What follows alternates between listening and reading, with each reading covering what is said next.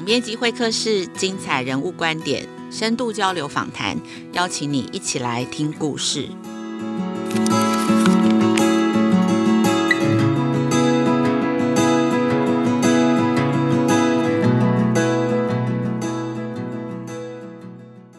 大家最近好吗？我是亲子天下的雅慧。这个周末，五月二十一、二十二，就是国中教育会考的日子哦。那最近大家身边可能都有亲朋好友有确诊这个 COVID-19 哦，所以生活上。都是计划赶不上变化，有蛮大的一些改变跟冲击。那先预祝所有的考生都可以健康平安的应试哦。今年的国中教育会考也是一零八课纲实施以后第一届国中阶段完整接受新课纲学习，然后他们要迎接的这个新课纲下的素养导向的会考。那这样子的会考跟呃以前的会考有什么不同？我想这应该是。很多今年应届考生，还有老师跟家长都很关心啊，或者是说家里的小孩还在念国中跟国小，未来也是会面对这样子的一个评量的方式，大家可能也会很关心。所以今天的节目现场，我们邀请到的是台湾师范大学教育心理跟辅导学系的教授陈柏希老师哦。那陈柏希老师他也是目前师大心测中心的主任。那心测中心其实带领的这个团队。呢，就是负责呃研发台湾每一年这个国中教育会考的考题，所以我们先请老师跟大家打个招呼。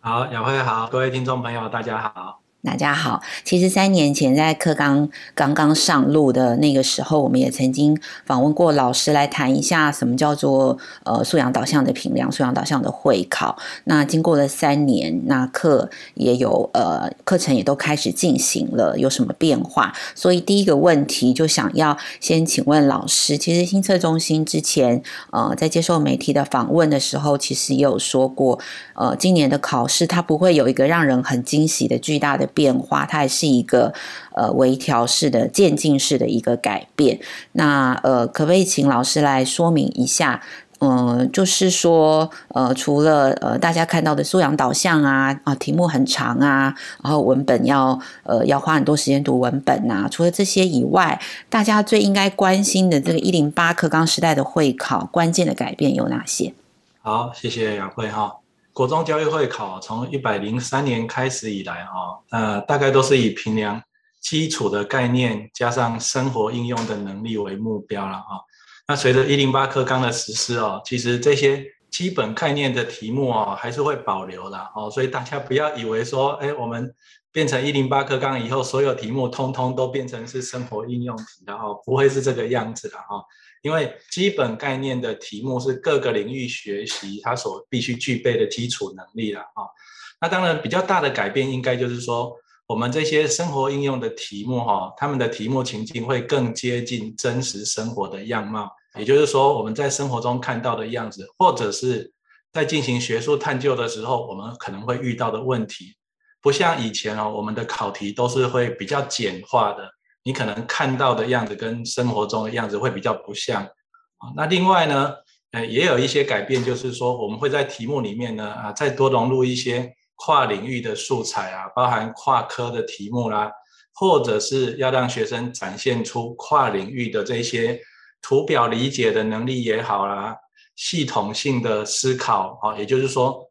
它能够去融合很多不同的讯息，然后要做一个呃问题的解决的这种能力。那当然一定会有的就是阅读理解跟推论的能力，因为阅读它其实就是呃我们在这个社会里面学习知识所必须具备的哈。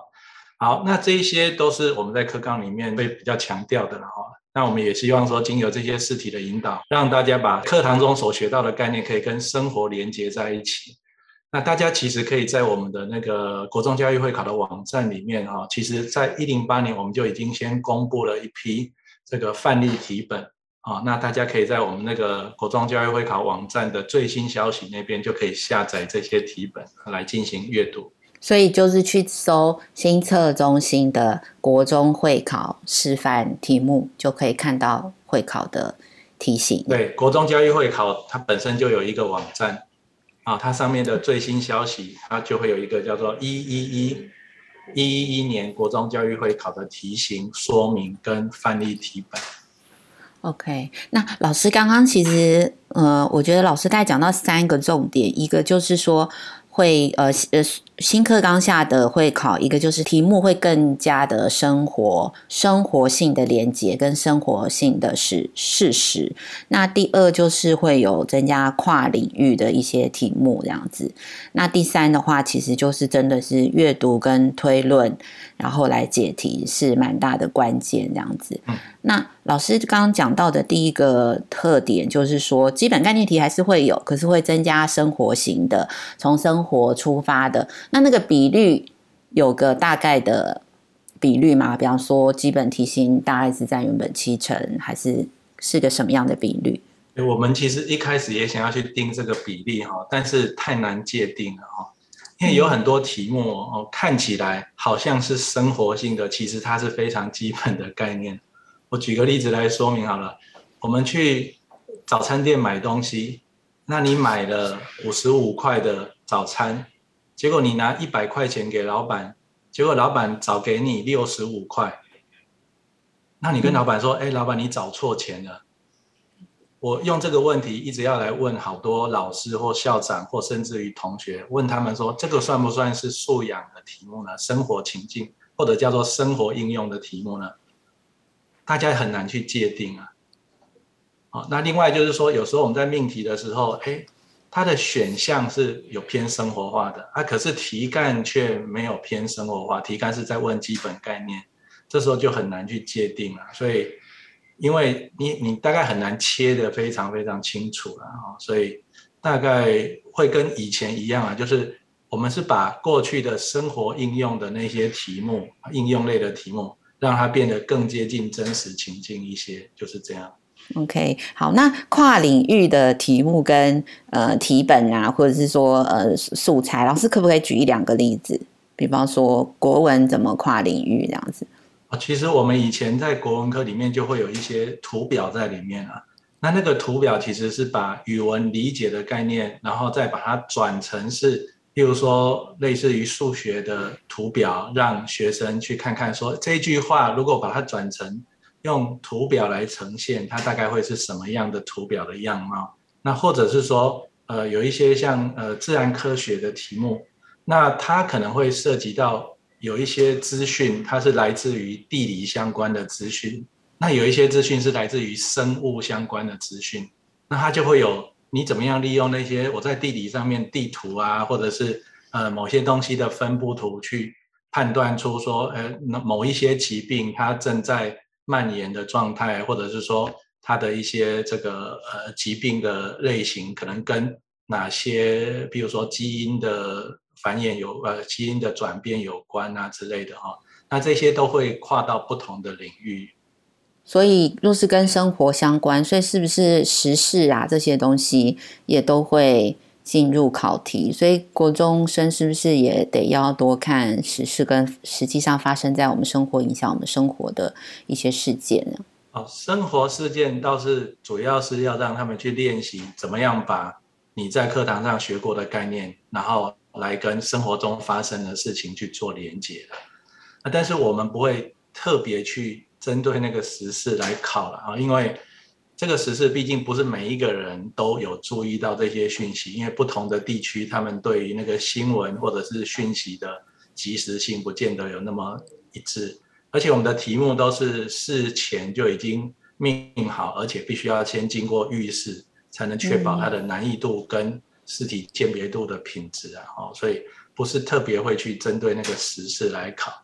嗯。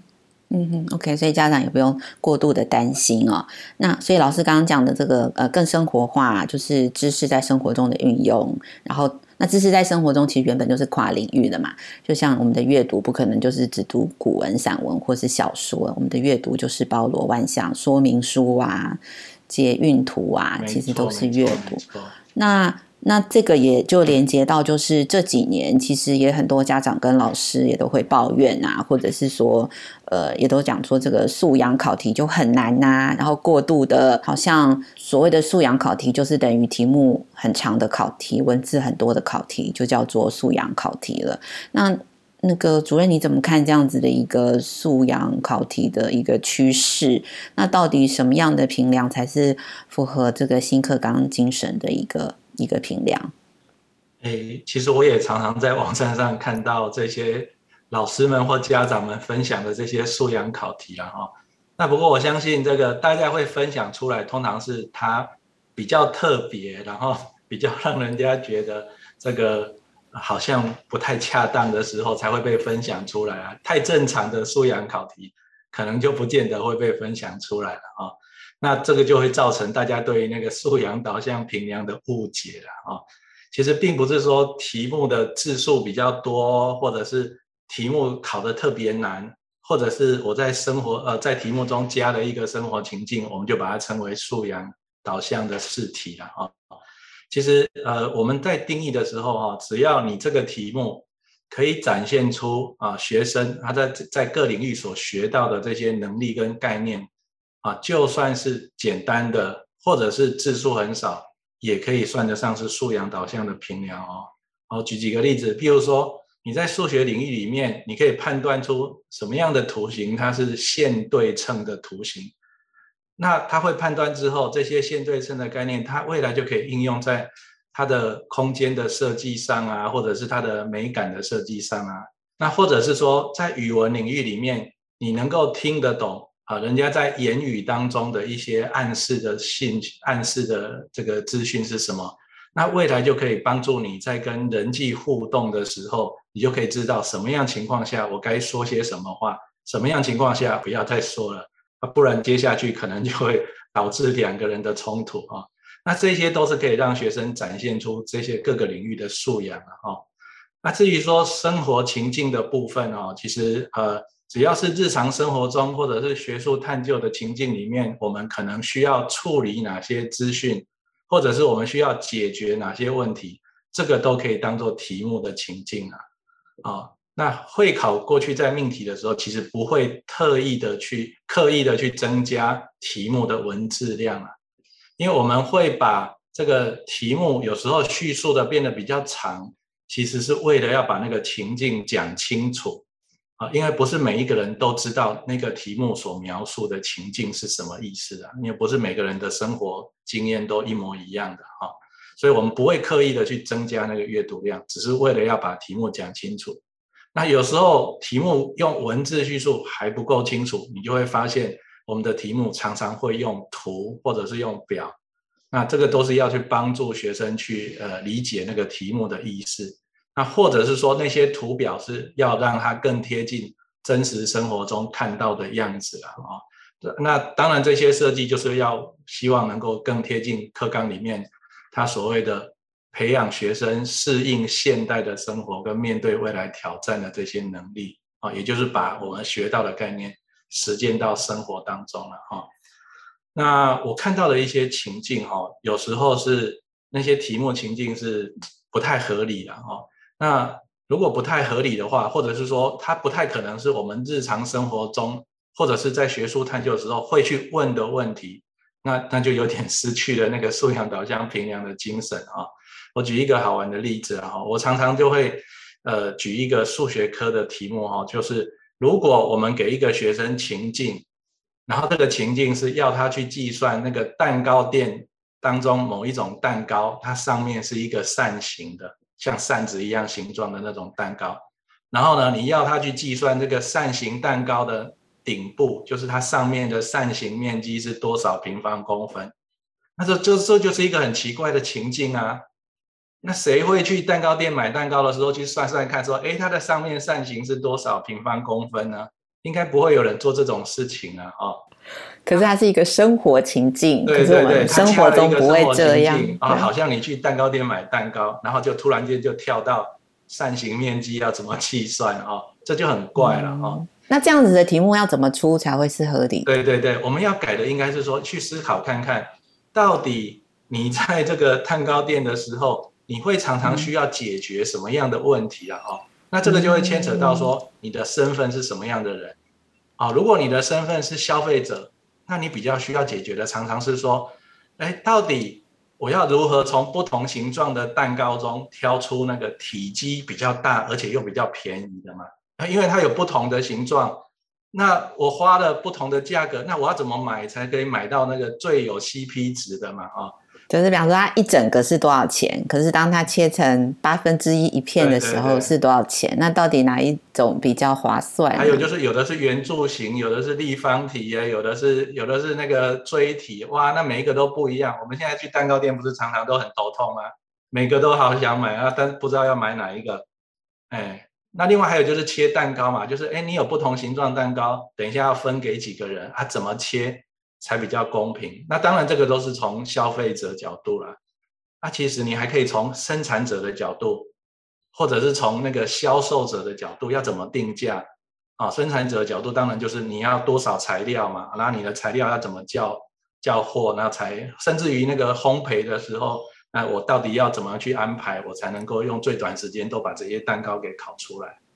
还有一些是。如果你想要培养的不是这种刚刚说的这种系统思考跟问题解决，你想要培养的是他的艺术的素养，那你要问他的又不一样哦。你可以问他说：“我要怎么布置才能让这个蛋糕看起来很有文青的感觉啦，或者是很有那个欧洲华丽宫廷的感觉啦？”哦，所以不同的问法，它其实就是让学生去展现出这个不同的素养。哦，可能朝这个方向去思考，可能会让我们的题目更贴近那个素养的精神。很有趣，我觉得老师老师刚刚的回答就是跟我下一个问题有关。所以，因为国中教育会考，它原本是一个国中，我们要作为一个国中毕业生，他的学历评量，我们想要看他学习的成果嘛。可是因为现在跟升学呃绑在一起，就是。他会进什么样的高中，基本上跟教育会考的成绩有很大的关系，所以教育会考就必须，呃，它的难易度是稳定的，然后它是公平的，然后它是可以在一定的时间内，呃，做出一个量化的成果，这样，所以它就必须是笔试。那老师刚刚讲的，所以文字藏它的目的是为了让情境描绘的够清楚嘛，所以。所以，若是照老师刚刚这样子的推论跟解释，那所以其实回到国中小的教学现场，其实老师是应该可以根据，就像老师刚刚讲的，他的科别的特性特质，所以他其实说不定有些科，比方说像音乐课，他就应该是要用表演，就是就是口试，或者是说自然科其实可能是设计实验。是，呃，国文科说不定现在请，对，或者说请学生来经营一个 IG 的什么，什么什么的那个来来做来做写作的练习，所以他不一定不应该大家就是只是死守着把文字变很长，所以一个国中小老师现在要。做一个所谓好的素养的评量，或者是说用素养评量来回来看他的教学成果或学生学习的状况，老师有一些什么基本上的建议？诶，在给这个建议之前哦，我先做一点小广告了啊。其实新测中心不是只有在负责这个会考了，因为会考它毕竟是已经是那个三年都已经学完，国中三年学完的最后总结式评量。就像雅慧刚刚讲的，他为了要达到公平性，又要在这么短时间之内评量出三年的学习成效，他不得不用那个纸笔测验去进行啊。那可是新社中心还有负责另外一个比较大的计划，叫做呃中小学的课室平时评量的计划啊。也就是说，在课堂当中啊，我们通常会建议老师们哦去思考一个叫做标准本位的评量。也就是你要先想好，你想要评量哪一个观念，或是哪一个这个能力，甚至于哪一个态度哦，啊，那这些评量的方式，它的一些参考工具哦，其实都在我们那个标准本位评量的那个网站里面。我们有针对每一个领域，就像刚刚雅慧讲到的，健体的也有啊，是音乐的也有啊，综合活动的也有。其实他们有很多都是属于观察类的工具，就是要学生去做某一些活动，然后老师在旁边就可以去观察他在这些活动上的表现。甚至语文方面，我们是真的会让学生们他要直接去进行一个这个对谈啊，或者是表达某一些概念，甚至说服别人这样子。哎，那这些其实就是可以在那个网站里面找到各式各样的例子的哈。哦，所以就是搜搜寻中小学课室评量计划新测中心，然后老师们评量计划，所以老师们就可以根据自己分科跟分分龄去找到一些对对对怎么怎么用的一些 sample。哎，对，我们有范例题目，还有就是那些题目呃对应到哪个概念？但当然这个就回到我现在接下来要讲的啊，就是。呃，其实我们要进行评量之前，一定要先确定好我这一个题目，或是我的观察工具，甚至于我的这个呃作业学习单啊，到底是要评量什么样的概念啊？好，那呃，我们通常哈、哦，就是会给给我们的那个师培生啊，因为我在学校也是在教师培的啊，也是会给他们一些观念啊，就是你与其给他一堆题目，那你都搞不清楚这个每一个题目到底是在测什么。那何不如说，你就设计少量的题目，但是你要很清楚，你的每一题是评量到学生的哪一个概念呢？那我们通常会请他们去反复的问自己，这一题如果学生回答到什么程度，那是不是就代表他已经学会了这个概念，或者是学到了哪个程度？如果他答错了，或者是他回答到另外一个可能比较不完整的程度，那你是不是就很有信心说，那他一定是还不具备这个概念？好，也就是说，你要一题一题的去看到底这些题目有没有测到课纲里面的这这些学习表现或学习内容啊？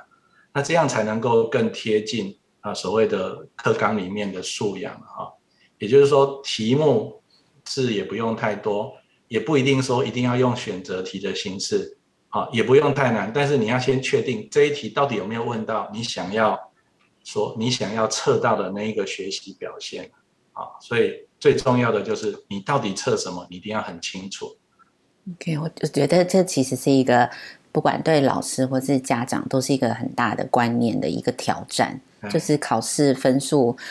其实是老师的教学成果，呃，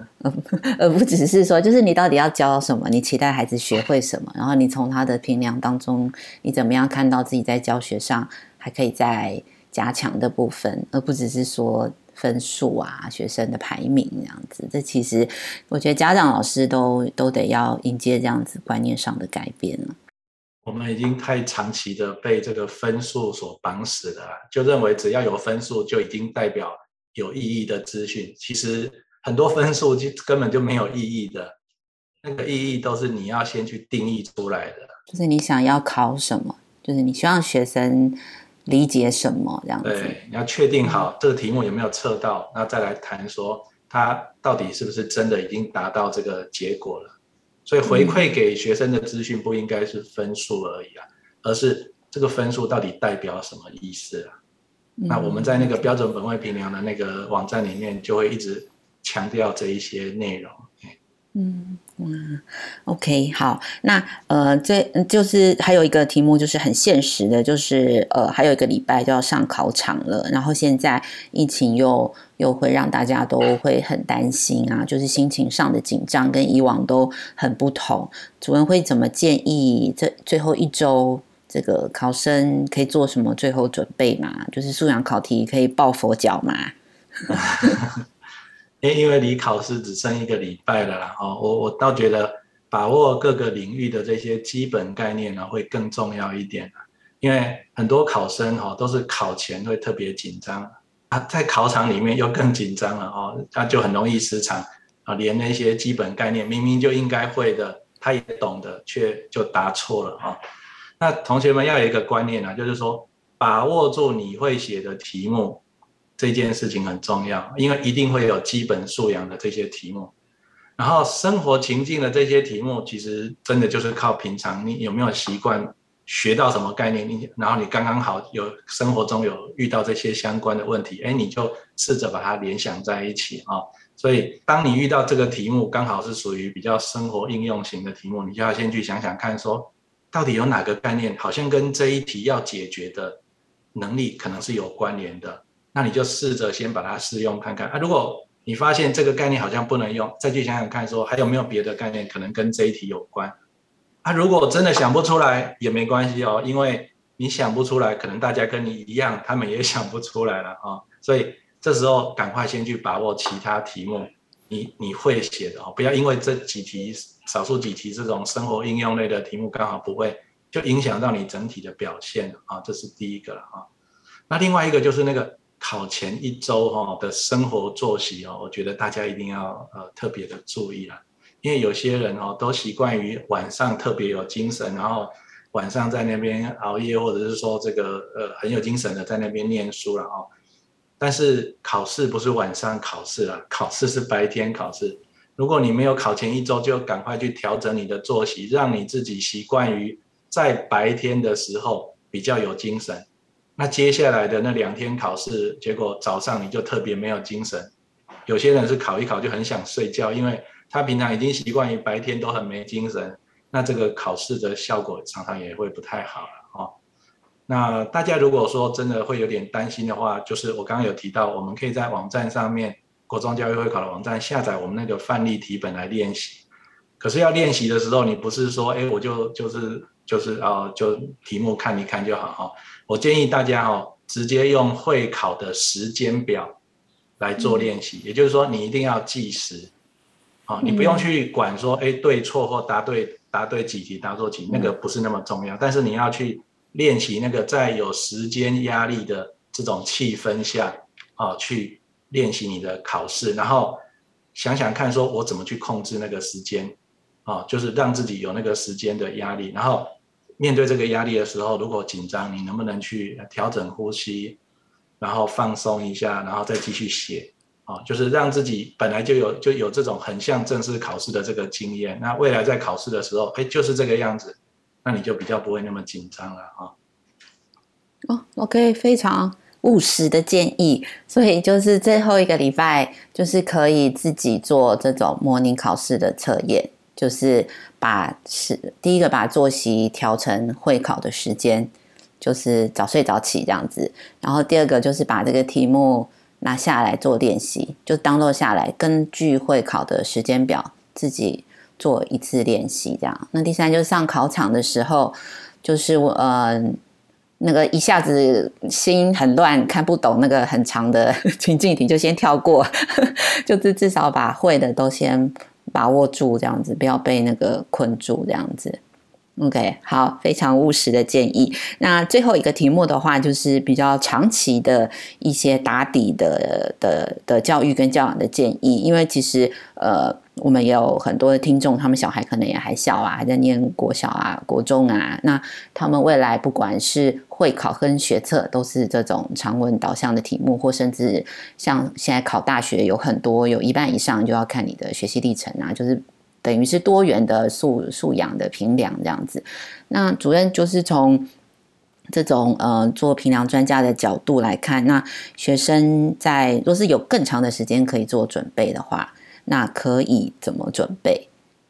诶，其实阅读哦，几乎是很多学习真的是必要的能力了哈。不过那个阅读的形式哦，大家可能要慢慢的做一点调整了啊。因为其实以现代社会的这个状况来讲哈，很多资讯都是数位化的啊，所以阅读的这种方式也会做一些调整啊。譬如说像这个国际调查研究 PISA 里面。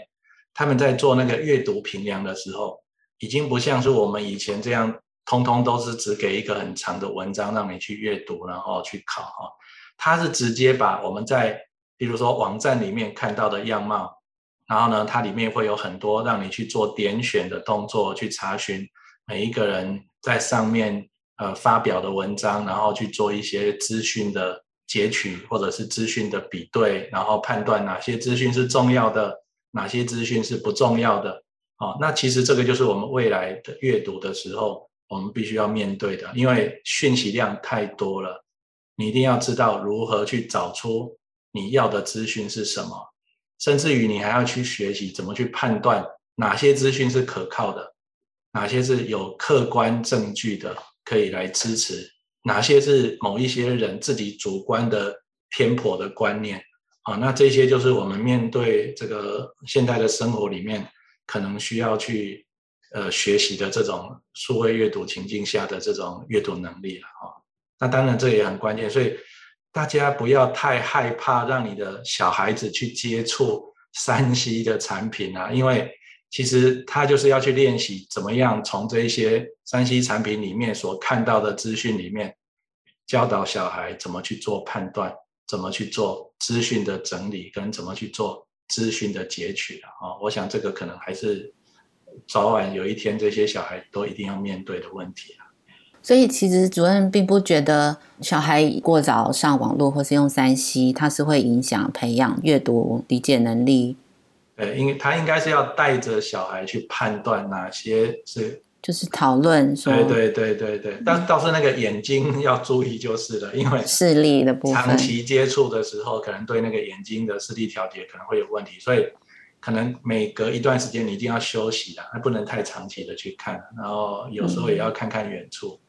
哎，其实三 C 产品不不是不好，而是你一定要去慎选里面的资讯，或者是教小孩子怎么去截取资讯。哎，